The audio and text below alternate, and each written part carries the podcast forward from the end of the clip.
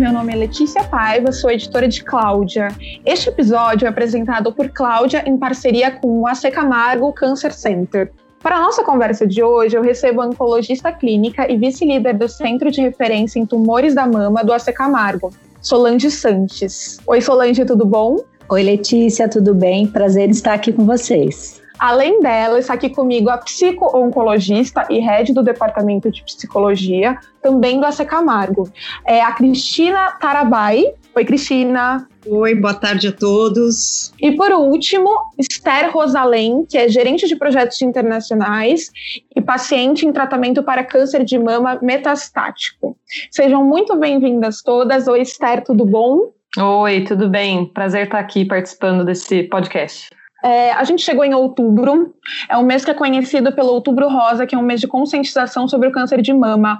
O nosso papo hoje é com todas as mulheres que estão com a doença, sejam aquelas que receberam o diagnóstico recentemente e vão começar o tratamento, ou que já estão enfrentando a doença há alguns meses e até há alguns anos.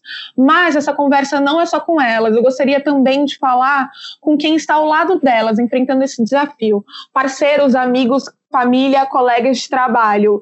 Todo mundo precisa participar dessa conversa, que é com as mulheres que enfrentam a doença, mas também com quem está ao lado delas, quem precisa entender sobre isso.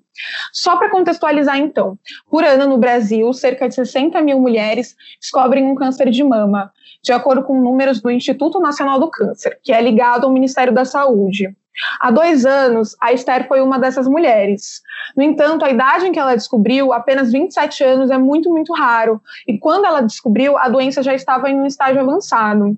Esther, eu queria começar pelo momento em que você se deu conta. Estou com câncer de mama. E agora, como vai ser daqui para frente? É isso com apenas 27 anos. Como era a sua vida até então e quais foram as suas primeiras angústias ao receber a notícia e começar a se questionar sobre isso? Eu acho que o meu primeiro pensamento foi o seguinte: eu não vou deixar o câncer definir quem eu sou e o que eu faço da minha vida.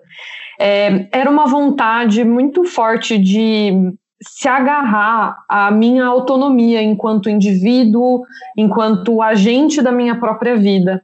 É, então, eu diria que essa foi a minha primeira reação no momento que é, eu li o, o, laudo do, um, da biópsia que eu tinha feito. E assim, uma recomendação: não faça isso em casa sozinha, às 10 horas da noite. Foi exatamente o que eu fiz. Era mais de 10 horas da noite numa segunda-feira e eu falei assim: ah, eu acho que o resultado da minha biópsia já deve ter saído. Deixa eu entrar no, no site para ver. Eu entrei, e tava lá escrito, tipo, é, eu nem lembro exatamente como que tava escrito, mas eu não consegui nem identificar, eu não consegui entender, e aí, óbvio, eu joguei no Google, e, né, o Google foi o meu médico que diagnosticou o que eu tinha ali naquele momento. Então, assim, é, não faça isso, é, que não, não é simples de lidar com isso naquele momento, assim, no momento desses, né, sem um profissional é, ao seu lado. Mas, é, num segundo momento, veio muito medo, claro, é, veio medo da morte, medo da dor, medo de perder uma parte do meu corpo, medo de perder a minha liberdade. E aqui eu acho que é muito importante, é, você perguntou, né, quais, um, como que era a minha vida até então, né, e assim, eu tinha uma jovem de 27 anos, formada há três, três anos e pouco, é, eu estava num emprego excelente, fazendo algo que continuo fazendo, né? O que eu estava fazendo na época, continuo fazendo algo que eu gosto, é, investindo toda a minha energia na minha carreira para poder crescer, alcançar novos patamares. Dali um ano eu tinha planos e tudo mais. E durante toda a minha formação, enquanto eu crescia, nada, nem ninguém me colocou limites, né? Do que eu podia ou não podia fazer eu tive essa criação é, privilegiada em todos os sentidos, até que o câncer chegou. Né? Então, é, eu, eu tive dois tapetes puxados é, com o câncer. O primeiro no, no, diagnóstico em si, quando né, ah, você tem câncer, é, e depois um, quando a gente descobriu as metástases, né? E nessa consulta, inclusive, foi a doutora Solange que que me deu essa notícia, mas ela depois me deu muitas notícias melhores depois, então assim, né, nenhum, é, nenhum sentimento ruim aí. Uhum. é, mas ele, eu acho que tudo isso abalou muito um, e foi nesse segundo tombo, né, da, da, do diagnóstico da metástase que eu senti o peso dessa limitação sobre os meus planos, porque e sobre o meu corpo também, porque até então, é, ah, eu vou fazer os tratamentos, eu tô num centro de saúde de excelência, eu tô com uma médica incrível, é, eu tenho tudo para dar certo e para superar isso, né? Mas quando vem a metástase, tudo muda, né? E tudo fica muito mais complicado e é, fica uma marca muito maior.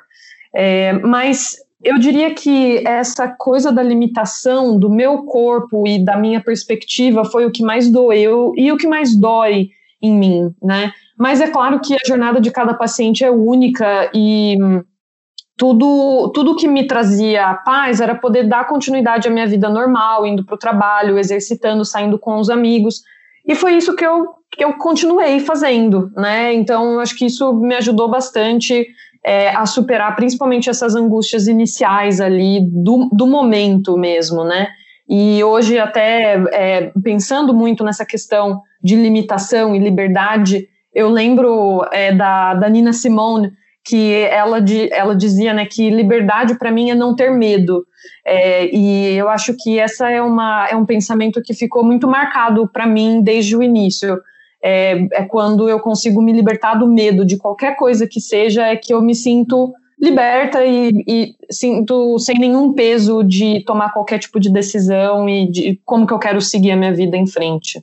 E é óbvio que esse processo foi sendo amadurecido, né? Imagino que o começo era com muito mais medo e depois você foi é, percebendo e equacionando isso. É, com certeza. E, e, eu tô falando isso tudo depois de um ano, um ano e meio de terapia, né, que eu tô uhum. fazendo uhum. já. Então, é um processo que é construído ao longo é, de, de todo esse, de toda essa jornada mesmo é, não só para você, mas para a maior parte das mulheres, é, assim que é dada a notícia, ou até mesmo antes, né, quando você está esperando um resultado, surgem diversas interrogações e muitos medos. É, eu queria ir por partes porque surgem muitas questões que a gente quer tentar resolver aqui, e eu vi agora, Solange, quais são geralmente os primeiros passos após a descoberta e a comunicação à paciente? Então, o que ela precisa saber nesse começo? Até para ficar mais tranquila, imagino.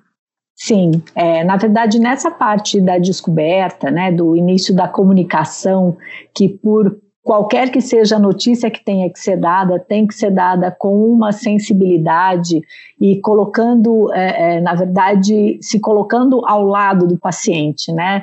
É, isso precisa, é, ele precisa entender exatamente o que está acontecendo com ele.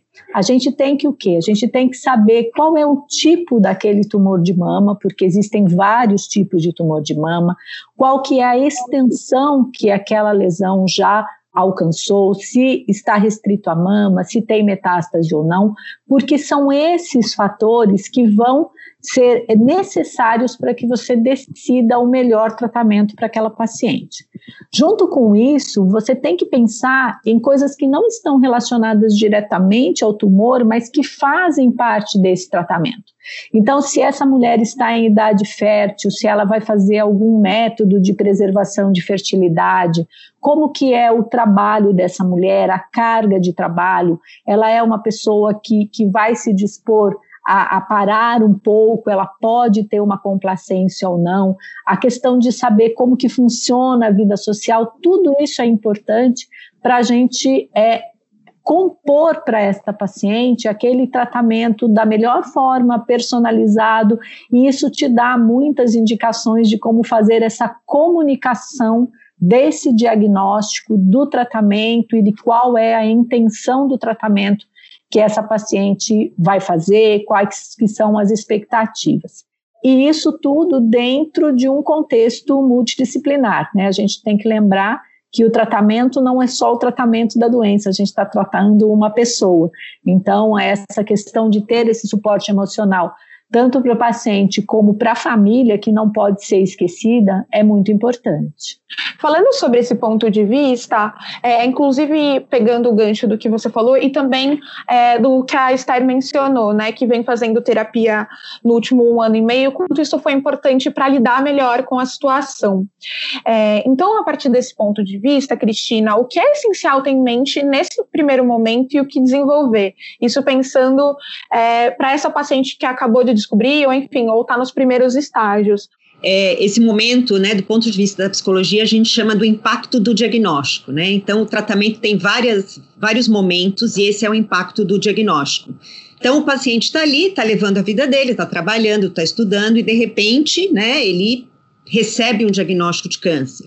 Uh, que já tem um estigma extremamente forte e pesado que a gente carrega dentro da gente, né, todos nós, e ele vai ter que lidar com aquilo naquele momento. Eu acho que uma coisa muito importante, né, porque nós somos um ser uh, emocional e nós temos também a nossa cognição, né, que nos ajuda a compreender as coisas. Nesse primeiro momento do impacto do diagnóstico, muitas vezes o paciente, obviamente, do ponto de vista cognitivo, ele está entendendo e compreendendo tudo aquilo que está sendo proposto para ele como tratamento, né?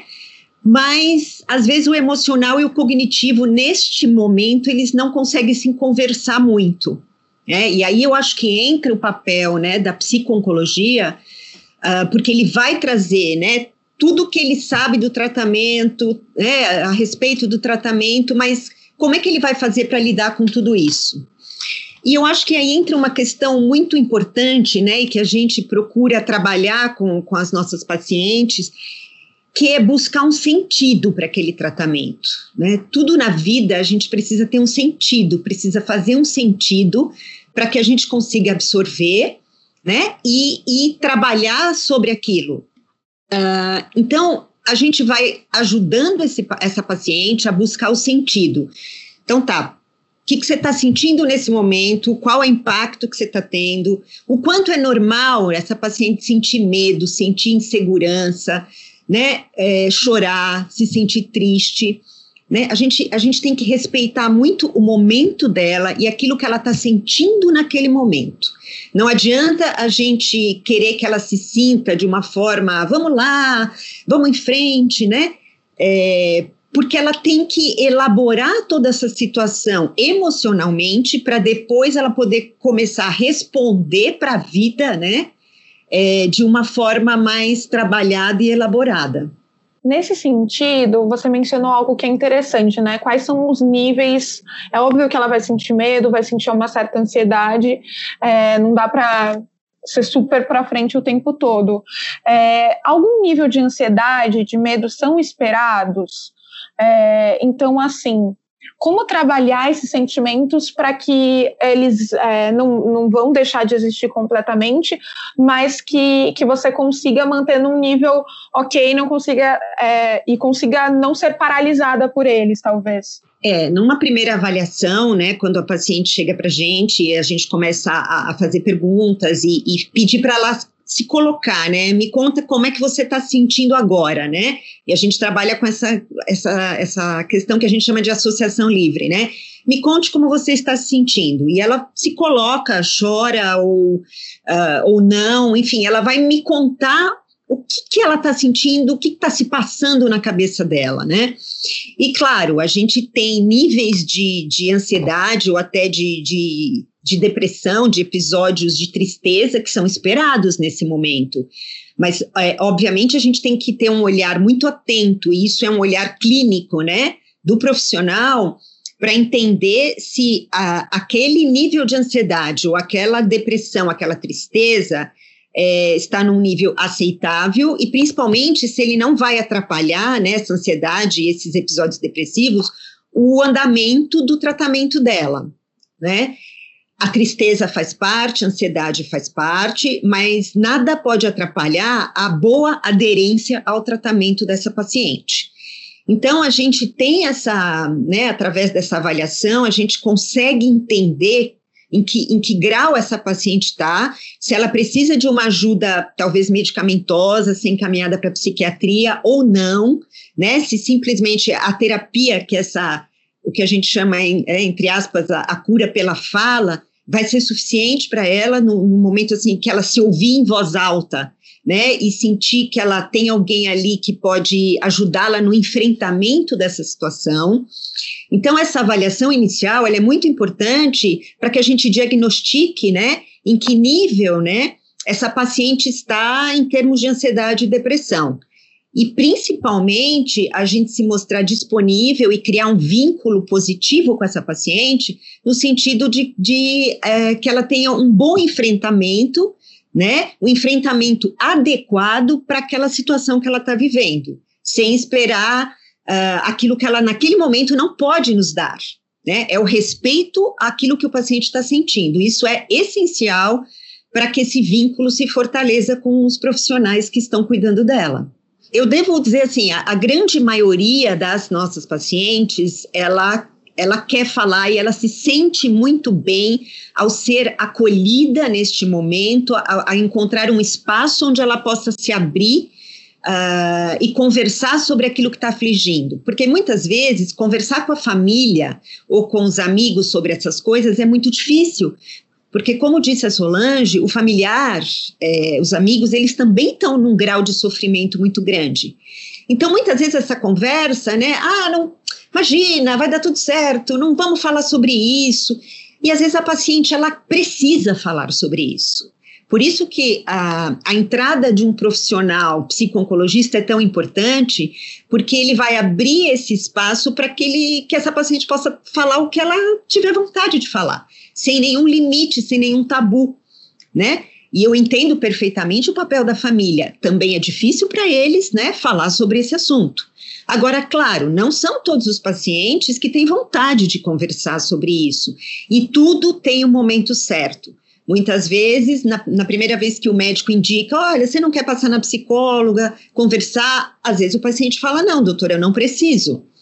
E muitas vezes esse, essa, essa necessidade ela vem tardiamente, às vezes até numa outra etapa do tratamento. Então, essa vontade deve ser respeitada, a não ser que o, o, médico perceba alguma coisa um pouco mais grave, um pouco mais séria, onde tem que ter uma intervenção imediata. Eu, principalmente assim, nos primeiros dias, nas primeiras semanas, principalmente era muito forte isso, eu queria conversar. E eu precisava conversar com isso, é, sobre isso com as pessoas. E era até. Eu, eu sentia uma angústia que era o seguinte: poxa, eu sinto que eu preciso conversar sobre isso, mas eu percebo que o meu amigo, ele não está aceitando isso muito bem. E ele está encarando isso de uma forma diferente. Então, acho que vai muito de encontro com o que a Cristina estava falando, que as pessoas, elas te ouvem de maneiras diferentes. E o, um psicólogo, uma psicóloga, ela vai saber te dar esse, essa atenção total é, e essa escuta apropriada para o que, o que você precisa. E a minha experiência, inclusive, um, nesse início, um, foi de que eu não preciso de terapia nesse momento. É, eu com certeza vou precisar, mas não agora. Eu sinto que a minha vida já virou de ponta cabeça e se eu começar a fazer análise, a coisa vai virar mais ainda, né? Tipo, eu vou desenterrar coisa que eu nem sabia que estava ali. Então eu quero, eu prefiro esperar, focar no meu tratamento, quimioterapia e tudo mais. E quando isso terminar, eu busco né, um, um, uma, um psicólogo, uma psicóloga. É, e eu acho que, assim, aquela foi a decisão que eu tomei naquele momento, eu não posso voltar, eu não posso mudar isso, mas é, eu acho que se eu tivesse buscado um apoio psicológico antes, teria sido muito melhor.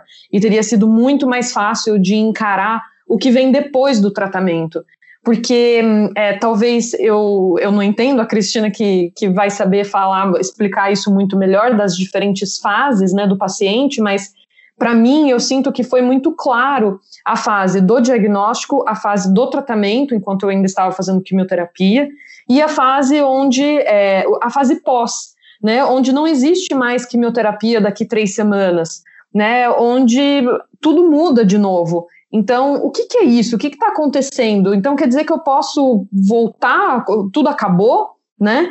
É, o, o que, que significa esse novo momento para mim? E foi nesse momento que para mim deu uma pane assim na minha cabeça e eu é, tive que buscar mesmo, ah, não tinha mais como esperar e foi a melhor coisa que eu fiz. Eu acho que foi muito positivo. É, então, se eu pudesse, já teria buscado até antes, né? É muito importante nesse período, ao longo do tratamento, né, uh, também trabalhar toda essa questão de autoimagem e autoestima. E aí eu não estou falando só de uma questão estética, mas também mas essa questão do autorreconhecimento, né? Todo dia a gente acorda, se olha no espelho, toma banho, penteia o cabelo e a gente se reconhece daquele jeito. E o tratamento oncológico, muitas vezes, é, passa por um. A, o paciente passa por um período onde se olha no espelho e ele se vê de uma maneira completamente diferente. E isso é muito difícil, né? Eu acho que autoestima fica aparecendo, e eu tinha um pouco essa ideia antes, antes do câncer, de que hum, é, poxa, é, é perder o cabelo, né? cabelo cresce. É, Sim, é, enfim, é, é, muito além disso, né? Outra é muito, é muito além disso, exatamente. É você se olhar no espelho e é, o meu rosto, por exemplo, o meu rosto mudou muito por causa dos medicamentos, ele ficou muito inchado. Então eu me olhava no espelho e eu falava, meu Deus, quem é essa pessoa, né? Então vai, é, é isso, é muito além de só a sua aparência, mas é quem você é e quem quem, quem que você vê ali no reflexo do espelho, né? Então, eu acho que, é, para mim, foi muito mais uma questão de autorreconhecimento do que de autoestima em si. Eu já até cheguei a pensar que, é, poxa, bom, agora estou com cabelo aqui, cresceu e tudo mais, mas um, quem sabe um dia eu, né, sozinha, assim, não resolva raspar o cabelo para ver como que vai ficar e como que eu me sentiria assim. Pelo menos eu não vou ter a pressão do câncer, né, de novo, é, e só para contextualizar, eu não perdi todo o meu cabelo, eu fiz um, é, um tratamento de uma touca, né, gelada que, que preserva o cabelo. Então, eu não tive essa experiência de perder ele por completo. Acho que uma, um ponto que a Esther mencionou, que é interessante, é que no caso dela, é, o diagnóstico veio quando, quando já estava no, a doença já estava num estágio avançado. É, doutora Solange, eu queria que a gente tentasse é, explicar em linhas gerais quais são esses estágios. É, ela já estava na quarta fase, mas para a gente entender o que isso significa o que significa é, uma metástase e o que é importante a gente saber sobre isso de modo geral, assim, é óbvio que quem vai estar é, tá convivendo é, com alguém que recebeu o diagnóstico precisa saber disso, já vai começar a se inteirar, mas acho que talvez a princípio é importante ter uma visão geral. Que como a gente poderia explicar isso? Então, de uma forma bem simples, como que a gente pode explicar? Todos os tumores, eles acabam sendo classificados de acordo com a extensão dele no nosso organismo. Então, desde os tumores que estão localizados só no órgão de origem, que são os tumores mais iniciais, na maior parte das vezes é aquele que a gente chama de estádio 1, aqueles que estão localizados no órgão de origem e ali próximo, ou na primeira, é, é, no primeira estação linfonodal que a gente fala, é, aquelas que estão loco regionalmente é, localizados é, no, na, na, naquele órgão primário e muito próximo daquele órgão primário. Ou eles podem estar um pouco maiores, um pouco mais avançados loco regionalmente, mas ainda não tem nenhuma célula implantada em outro órgão que não seja aquele órgão onde o tumor começou. E a gente tem os tumores metastáticos. Os tumores metastáticos, o que isso quer dizer? Que algumas dessas células já caíram na circulação sanguínea ou linfática e conseguiram alcançar outro órgão à distância daquele onde o tumor se, se formou inicialmente, e nesse órgão à distância eles formam novas lesões, né? Então, estas novas lesões à distância são as metástases. O que que acontece? Muda de acordo com cada um desses estadiamentos, muda a abordagem que você tem que fazer do tumor, porque para cada situação específica você tem um melhor tratamento. Então, quando você tem uma doença localizada, é, você normalmente faz um tratamento que tem um foco um pouco mais localizado e a depender do tumor, como o tumor de mama, também existe uma necessidade de fazer um tratamento sistêmico que reduz o risco de que alguma eventual célula que tenha caído na circulação se implante num órgão à distância e forme uma metástase.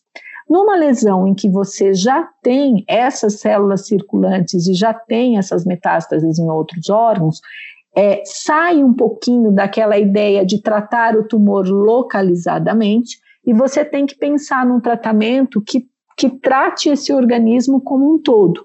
Quase sempre, então, com medicações que vão pela corrente sanguínea atingir todos esses órgãos, que é o caso da quimioterapia, das terapias-alvo, da imunoterapia ou mesmo da hormonioterapia. Então, a depender, como a gente falou lá no início, do tipo do tumor, a depender da extensão que ele está, é o foco do seu tratamento. Se é um tratamento mais localizado, com um tratamento posterior para diminuir o risco de reincidência do tumor, ou se você vai fazer um tratamento que vai tratar todas essas áreas onde existe tumor é, de uma forma um pouco mais contínua. Né?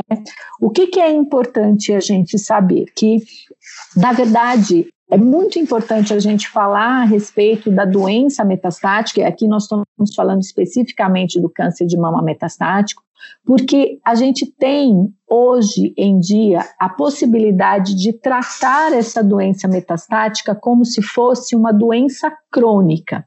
Né? Então, é aquilo que a gente fala da intenção do tratamento, é uma intenção de controle do tratamento, mas esse controle ele pode ser muito prolongado. Então, a, a, pessoa que tem um câncer de mama metastático, ela pode conviver com esta situação sem que haja uma evidência de doença, sem que os exames consigam dizer que esses tumores estão ativos, às custas de um tratamento contínuo, como um tratamento de uma doença crônica. Eu sempre faço analogia de um diabético. O diabético, ele precisa ter um tratamento do dia que ele tem o diagnóstico do, do diabetes, a vida inteira dele. Existem momentos da vida que ele vai mudar o tipo de tratamento, às vezes ele muda o tipo do remédio, ele precisa fazer algumas adaptações, algumas intervenções, mas ele convive com esta situação é, cronicamente. E hoje o que a gente tem no tratamento do câncer de mama metastático é justamente isso, é a possibilidade de muitos tratamentos darem uma chance de controle da doença que a gente arrisca dizer que se aproxima da cura com uma qualidade de vida importante, de modo que ele não precisa brecar a vida dele para viver em função do tumor. Ele vai conduzir a vida dele com esta situação nova, que é um tratamento de uma doença, entre aspas, crônica. É muito comum que a partir do diagnóstico e ao longo desse, desse tempo, né, porque é um tratamento a longo prazo, a gente pode dizer que é um tratamento por muito tempo, vai se prolongar. É muito comum que para obter mais informações, para ter algumas respostas, se passe a acompanhar notícias e muito, muito conteúdo sobre o tema, principalmente na internet. É, como você aconselha os pacientes nesse sentido? É lógico que né, informação é sempre importante, mas o que observar, como dosar né, o que, a quantidade de informação que você vai buscar e como também essa busca é, acaba influenciando na postura a, das mulheres diante do tratamento. Então, na verdade, informação é poder, né? Quem tem informação, ela tem o poder de decisão, ela tem o poder de escolha. O que é importante é que isso seja uma informação de qualidade, que a pessoa saiba onde vai buscar essa informação. Então, sempre é importante que essa informação venha de fontes confiáveis. É sempre importante saber se aquela informação é pertinente ao seu caso. Então, toda informação que você tiver, vamos dizer assim, garimpado, você tem que checar isso com a sua equipe de saúde. Cheque essa informação. Eu soube isto, eu tive esta informação, isto se aplica a mim? Sim ou não? Isso é muito importante, porque assim, é muito comum que no momento em que, obviamente, a pessoa está um pouco mais fragilizada, a gente acaba querendo uma solução mágica e acaba querendo acreditar em tudo que aparece. Mas acontece que existem muitas coisas que podem ser prejudiciais. Né? A gente vive uma onda de fake news em saúde, essas fake news também acontecem de uma forma muito importante. Então, é importante que a gente tenha o desconfiômetro ligado daquela informação em que a primeira coisa que vem é um site que vende determinada medicação ou determinado tratamento. É importante que estas informações todas sejam checadas com a sua equipe de saúde. Mas eu acho que é muito importante que, você, que, que o paciente, o que a família, é, que procura essa informação, é, seja ouvido pelo médico. Eu acho que é, Esther pode dizer, a gente teve muitas situações em que nós discutimos coisas para serem feitas concomitantemente ou não, o que era possível de fazer, o que não, o que tinha um embasamento científico, o que não tinha, o que pode ser feito sem te prejudicar e o que pode eventualmente te prejudicar também. Então, informação é poder, mas tem que ser a informação correta, tem que ser a, a informação de fonte segura. É, eu, eu fazia muita pesquisa, teve um momento que eu estava muito fragilizada e eu não conseguia nem pesquisa fazer, é, né, ir atrás de informação, então quem fazia muito isso era o meu pai, é, e o meu pai me acompanhava junto em todas as, as consultas com a doutora Solange, e a ele, minha mãe, meu marido, então assim, a, a, o rolê todo, né? E ele, ele que fazia muita pesquisa, ele faz muita pesquisa, e ele chegava com muitas perguntas. Então, isso ajudava muito. É, eu acho que outro, outro fator também que, que me ajudou é, foi o fato de que o meu tio, ele é médico, ele não é oncologista, mas ele é médico, então ele também me acompanhou. É, e ele sempre levantava dúvidas que a gente levava depois para a doutora Solange, que é especialista. É, então, eu acho que ter tido esse suporte naquele momento, e principalmente para isso, em termos de buscar informação da minha família, foi algo que me ajudou muito é, e que, como a doutora Solange disse, é, me deu o poder de é, fazer escolhas, né, e de ter opções. Então, é, eu acho que isso foi muito valioso, mas eu sei que eu, eu também entendo que isso não é tão simples, né? É, mas eu acho que discutir sempre e ser curioso, eu acho, né? Ser curioso ajuda muito, é, principalmente para quando você vai para uma consulta com, com um oncologista, é, eu acho que tem um grande valor aí para isso. Concordo, e eu acredito que o grande ponto benéfico disso é o protagonismo que o paciente tem em relação ao seu tratamento, porque ele pode te trazer pesquisas assim, 10, 15 coisas que você vai conversar com ele, vai desaconselhar algumas, vai contraindicar outras, mas esse processo de procurar é, de tomar o protagonismo do seu tratamento, é, isso, a meu ver, é uma coisa extremamente importante. Então, é lógico que no final das contas você vai acabar levando em consideração a opinião do cirurgião, do seu oncologista, do, do né, todos nós, nós podemos fazer pesquisas, mas a gente vai se consultar com uma pessoa que tem expertise naquilo. Mas essa questão de se movimentar para é, é, participar do tratamento, esse protagonismo, eu acho que tem um efeito benéfico muito grande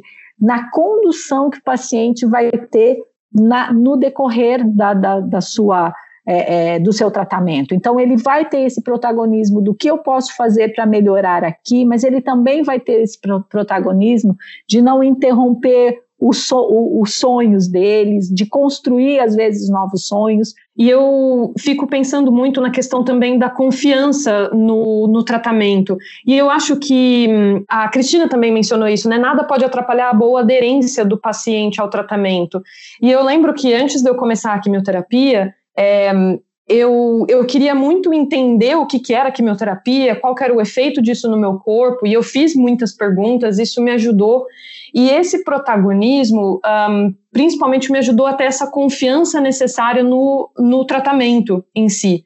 É, e eu não esqueço nunca que o meu tio, que como eu mencionei, ele é, ele é médico, é, ele comentou um dia assim comigo que 50% do sucesso do meu tratamento, ele dependeria de eu confiar no tratamento que eu estava optando e nos médicos que estavam ao meu redor.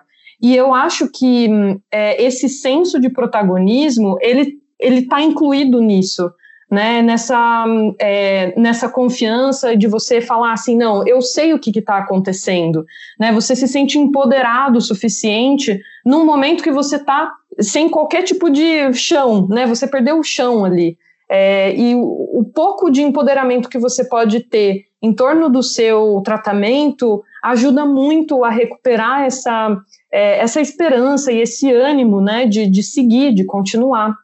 Enfim, você passou por esse momento, é, mas desde 2019, desde o começo do ano passado, então, está sem câncer ativo, o que também não significa que, que está curada. É, eu queria primeiro uma explicação da doutora Solange, explicando o que significa chegar a esse estágio e como é o tratamento a partir daí. Tem a ver com aquilo que a gente vinha conversando sobre tratar continuamente, e, enfim, tem um pouco a ver com com essa ideia de que é algo que vai se estender? É, na verdade, é justamente nessa ideia. Né? A gente está falando nessas pacientes que têm um câncer metastático de um tratamento que não tem uma data para terminar, mas que justamente porque não tem essa data para terminar, a gente tem o um máximo de cuidado que ele, é, além de ter um ganho de vida para essa paciente, tenha também uma qualidade de vida importante, porque não é um tratamento que vai terminar em seis a oito meses. E é uma questão que a gente tem que desmistificar cada vez mais. Né? O, o, o diagnóstico de câncer já foi há algum tempo atrás uma sentença de morte mesmo para pacientes não metastáticos, e hoje a mensagem que a gente quer trazer é de tudo que a gente já evoluiu e que a gente pode desmistificar esta situação é, é, para todos os tipos de tumores, inclusive para os tumores metastáticos, onde a gente tem uma evolução significativa que as pacientes conseguem, em muitas situações, manter as, as suas atividades é, é sociais, conseguem manter os seus projetos de vida durante o tratamento. Esther, é, eu queria saber como está a sua vida agora nessa nova etapa, nos últimos meses. É, eu sei que houve algumas mudanças, mas eu queria que você me contasse um pouco mais é, como foram os últimos meses desde que você não tem o câncer ativo. Se alguns anos atrás o meu diagnóstico seria praticamente uma sentença de morte, hoje eu tenho uma perspectiva de vida que, assim, é é muito boa, né? Então, é, eu na verdade eu sou muito grata por poder fazer esse tratamento é, e eu tenho buscado, eu tenho que ser um pouco mais criativa, né? Acho que todo mundo tem dificuldades e você realizar sonhos sempre vai ter empecilhos. E esse é o meu, né? Então eu tenho, é, eu acho que eu e meu marido, que é muito parceiro, é, a gente tem sido muito criativo para realmente criar soluções é, para esse, para esse problema, entre aspas, é, e entender que existem formas da gente conseguir o que a gente quer, um, em termos de estilo de vida e tudo mais. É, e para mim, assim, entender que um, esse tratamento é um tratamento de uma doença crônica também tira muito do peso é, do que isso significa é, do que um, um, câncer né, significa. Então, é, eu acho que, apesar de tudo, a gente tem conseguido encontrar essas formas de, de buscar o que a gente quer fazer. E hoje, inclusive, a gente, é, um mês atrás, a gente se mudou do Brasil, a gente está hoje morando em Portugal. Assim, daqui um ano a gente pretende fazer uma nova mudança. É, não sei ainda para onde, mas aos poucos a gente está vendo que existem formas de da gente encaixar tudo. É, eu queria agradecer as três, é, dizer que a gente continua essa conversa em breve. Esperamos que, enfim, a gente continue sempre falando sobre isso. Esse episódio, lembrando, é uma parceria do podcast Senta lá Cláudia com a Secamargo Cancer Center. Para ouvir mais do programa, outros episódios, nos procure do site de Cláudia ou nos principais players de música. Recomendo também compartilhar esse episódio com quem vocês sabem que precisa ouvi-lo, talvez. Muito obrigada a você que ouviu. Eu espero que esse episódio tenha ajudado a trazer informação e também a ter momentos mais sensíveis com quem está passando por esse momento. Um beijo e até o próximo episódio.